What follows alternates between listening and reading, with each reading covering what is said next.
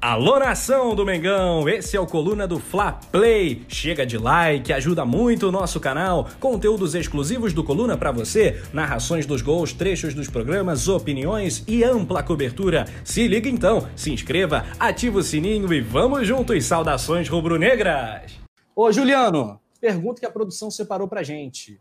Sem querer iludir, sem ser o modo rumo a Tóquio necessariamente. O campeão voltou?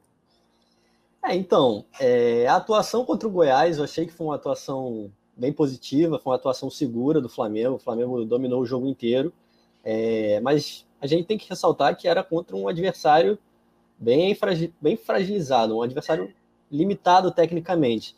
Eu acho que o, o, Flamengo soube jogar, soube se impor, é, impôs o ritmo, mas tá ainda tem que melhorar muito ainda para se empolgar. O Flamengo com o Ceni só ganhou dos quatro times que estão hoje na zona de rebaixamento. Então eu acho que ainda não tem motivo para a torcida se empolgar tanto.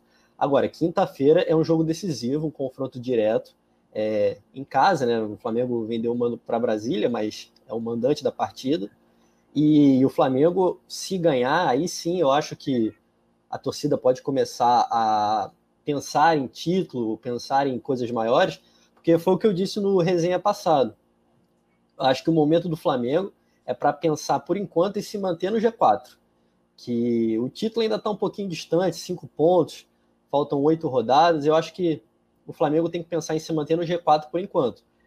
E a atuação contra o Goiás foi boa, mas não é parâmetro para a luta de título. É uma obrigação que o Flamengo tinha que cumprir, conquistar os três pontos, coisa que não fez nas últimas rodadas, e isso acaba animando mais, né? Porque era um tempo sem vencer, mas eu acho que uma atuação esperada, assim, de um time que quer ficar entre os primeiros. Eu acho que não é motivo ainda de empolgação absoluta, não. É, eu tô contigo, cara. E eu acho que esse jogo contra o Grêmio, né, da rodada 23, Paulinha, que vai acontecer daqui a três rodadas, né? O Flamengo vai pegar o Palmeiras, o Paranaense, aí esse jogo do Grêmio. Eu acho que ali o Flamengo vai equiparar o número de partidas jogadas com, com o líder, né? Que pode ser o São Paulo ou o Inter naquela altura. Ali a gente vai saber. Se, aí, se o Flamengo ganhar do Palmeiras, fizer um resultado ok com o Paranaense fora, e vencer o Grêmio na arena do Grêmio, aí sim, é arrancada de campeão, eu diria. Com certeza. É, eu concordo um pouco com o Dil, mas eu acho que a gente tem que. Cara, eu sou assim, a, analisando friamente, é claro que não foi parâmetro, mas puxando para o lado torcedor, é aquele famoso enquanto tiver 1% de chance, 100% de fé, né? A gente já vai se empolgando, não com o Rogério Senni, não é isso, não sou o Rogênio igual o Túlio, isso eu deixo para ele, mas é, eu já vi o time com uma outra postura, um Flamengo mais exposto, é, o Flamengo mais ativo, fazendo uma marcação pressão mais, mais incisiva, assim, um pouco. Então, é, não é parâmetro, mas eu acho que já é meio caminho andado para o time que quer retomar e dar uma reviravolta no torneio, né? É, esse jogo contra o Palmeiras vai ser uma final antecipada, né? Que vai ser o verdadeiro divisor de águas, eu acredito. Mas pela postura demonstrada ontem, eu acredito que o Flamengo tenha meio que caído na real, né, da importância de fazer os resultados, né, e fazer a obrigação.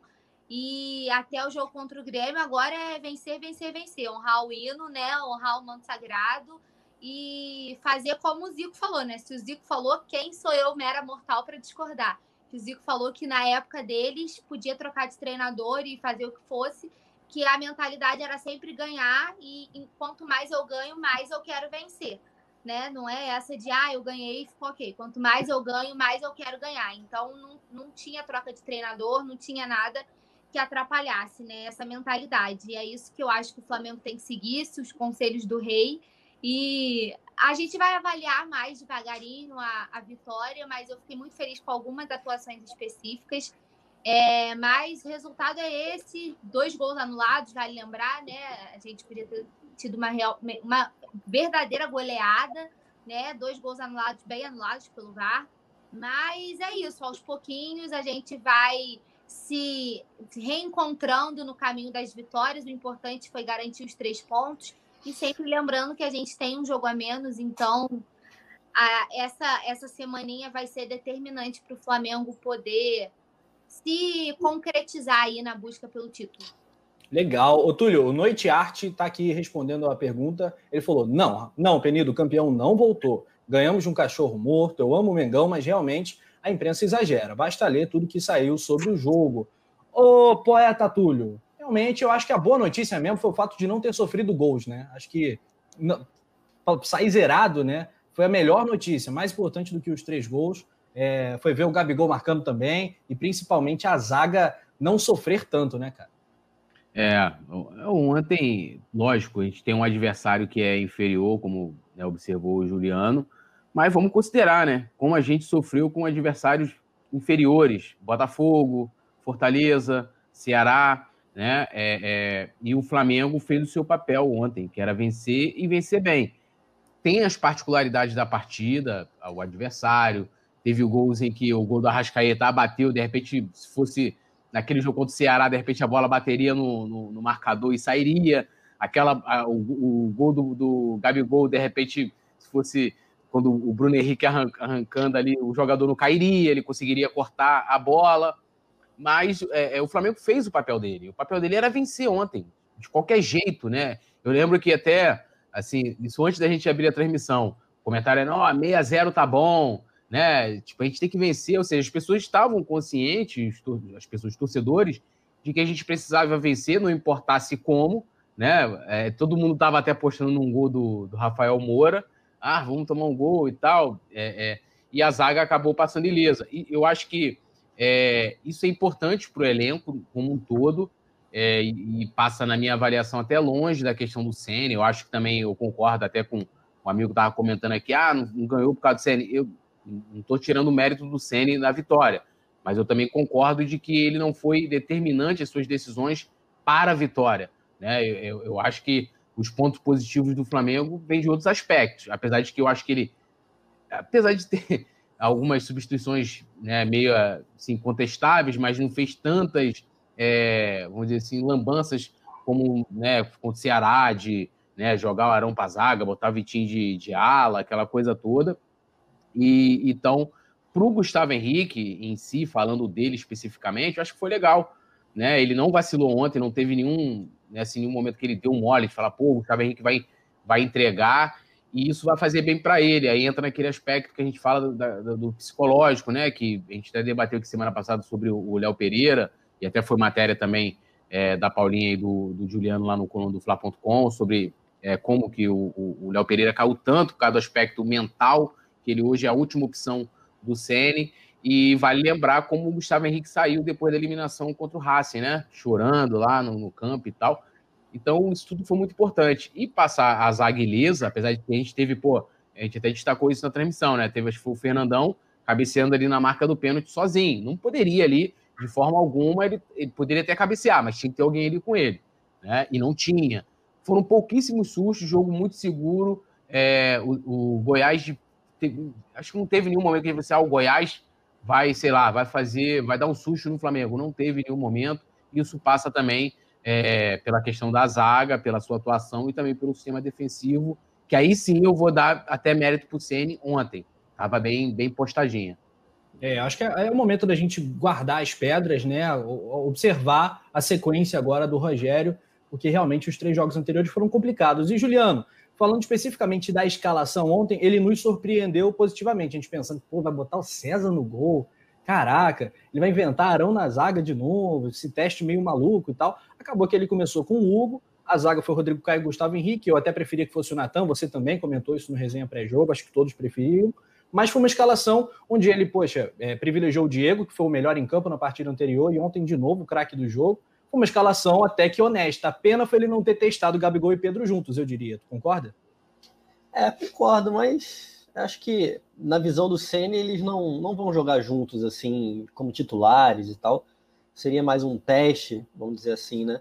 Mas eu acho que ele optou por fazer o simples, né? Que para mim é, é, a, é, a melhor opção, é fazer o simples. Momento de crise, momento de dificuldade técnica, se fazer muitas mudanças, improvisações, jogadores em, onde eles não se sentem 100% confortáveis, eu acho que é pior. Eu acho que eles têm, os jogadores, é, num momento de dificuldade, eles têm que estar tranquilos, é, onde eles gostam de jogar, onde eles sentem confiança. Então, eu acho que ele fez, ele teve a solução mais simples. E o que me chamou a atenção também foi que ele não jogou num 4-4-2 que ele vinha jogando, é, com o Gabriel e com o Bruno Henrique é, por dentro e com a Rascaeta e com o Everton Ribeiro abertos. Ele deu mais liberdade para o Arrascaeta, o Arrascaeta é, pôde se movimentar pelo campo inteiro, teve, tinha bastante liberdade, e fixou o Bruno Henrique e o Everton Ribeiro nas duas pontas. Eu ainda acho que, como eu disse no, no resenha passada, que o Everton Ribeiro e o Isla estão muito isolados pelo lado direito. Porque o Diego, durante a partida, ele caía muito mais pelo lado esquerdo que pelo lado direito. Então o Everton Ribeiro e o Islas não tinham tanta companhia assim. Até porque o Gabigol ele, ele ficava mais por dentro, já que ele era o único atacante. Então eu acho que, na minha opinião, tinha que colocar mais um volante. Eu acho que a minha mudança para o jogo contra o Palmeiras seria tirar o Everton Ribeiro, botar o Gerson e junto com o Diego é, formar essa trinca no meio de campo para ter mais, mais opções de troca de passe, mais povoar melhor o meio de campo. Que assim, eu ainda, ainda acho que apesar do 3 a 0 o Flamengo ficou devendo um pouco ainda na marcação, principalmente na pressão ali na saída de bola. Eu acho que por muitos momentos assim o Flamengo deixou o Goiás com tranquilidade tocar a bola, sair jogando e tudo mais.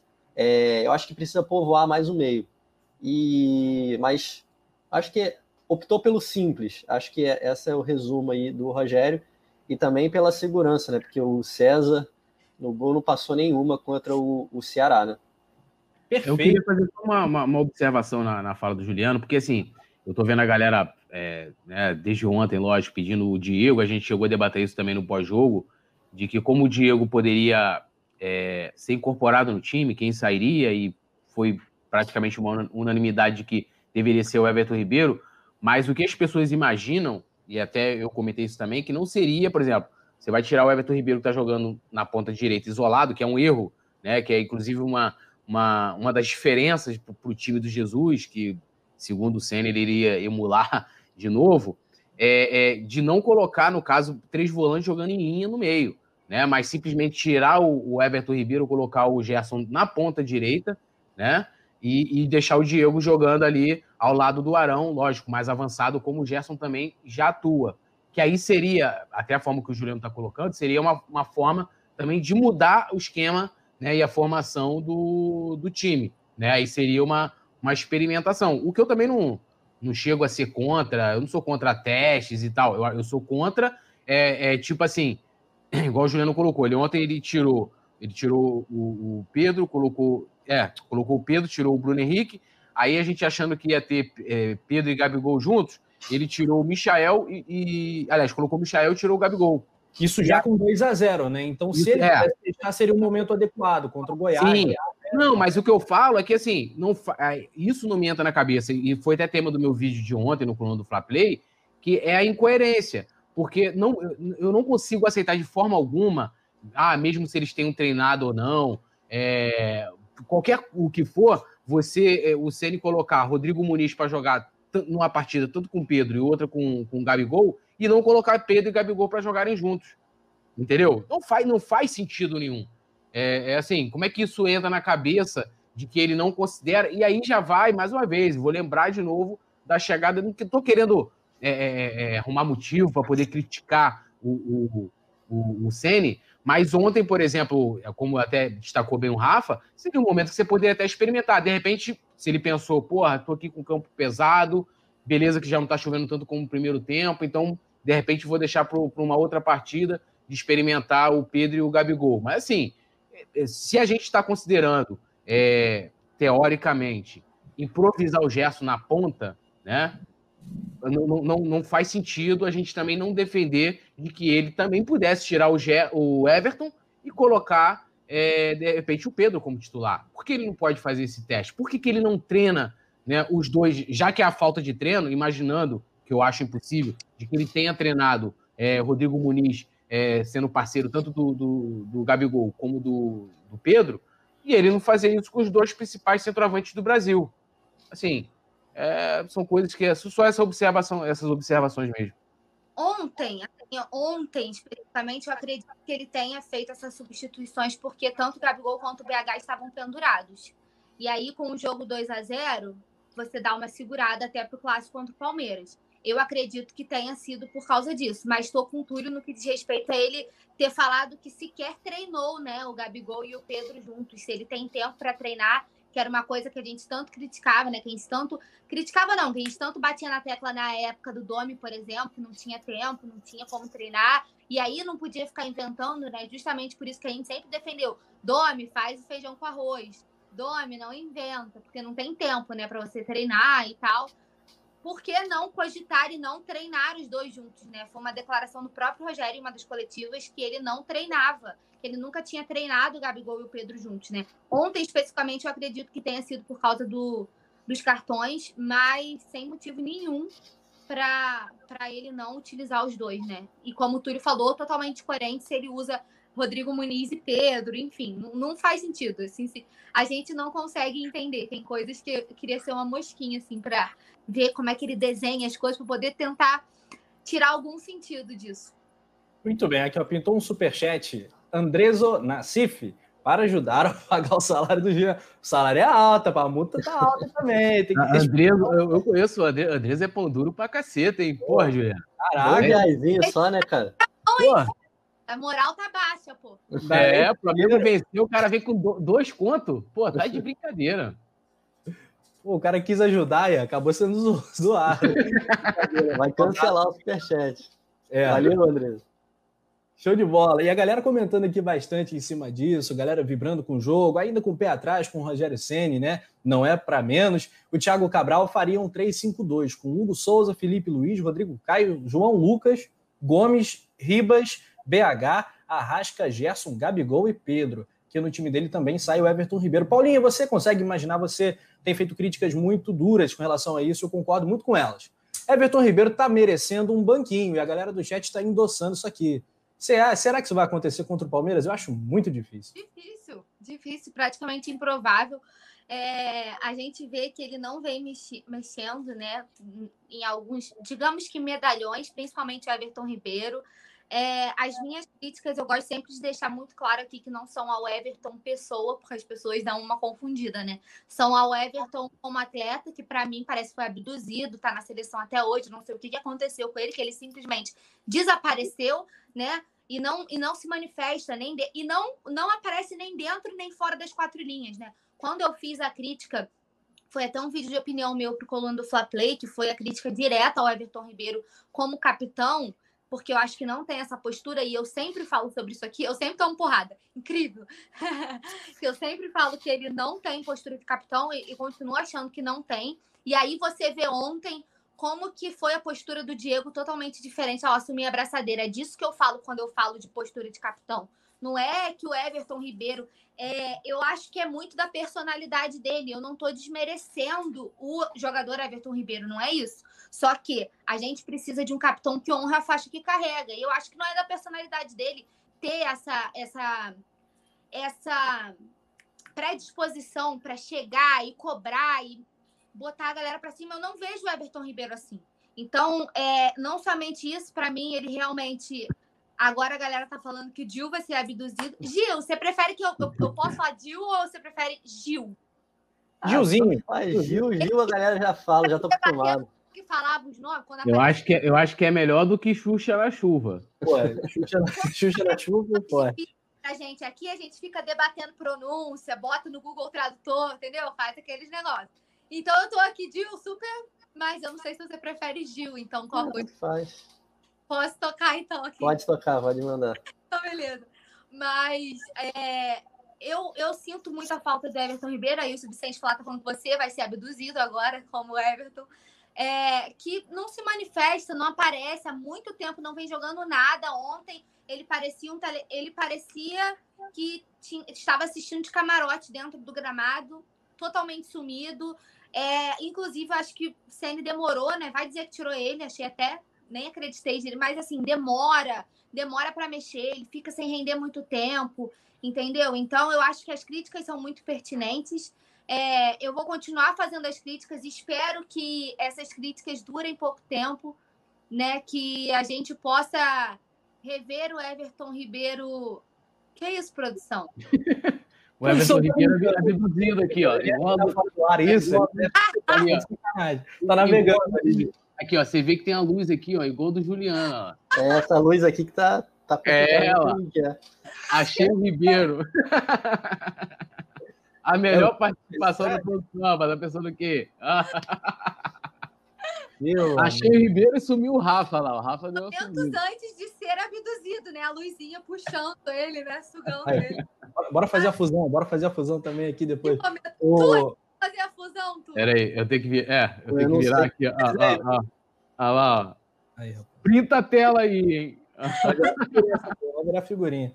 Não, eu acho muito foda essa comemoração, mano. É muito foda. É maneiríssimo. O, o Simon não sabia o que era Sayajin, sabia? O Simon não sabia.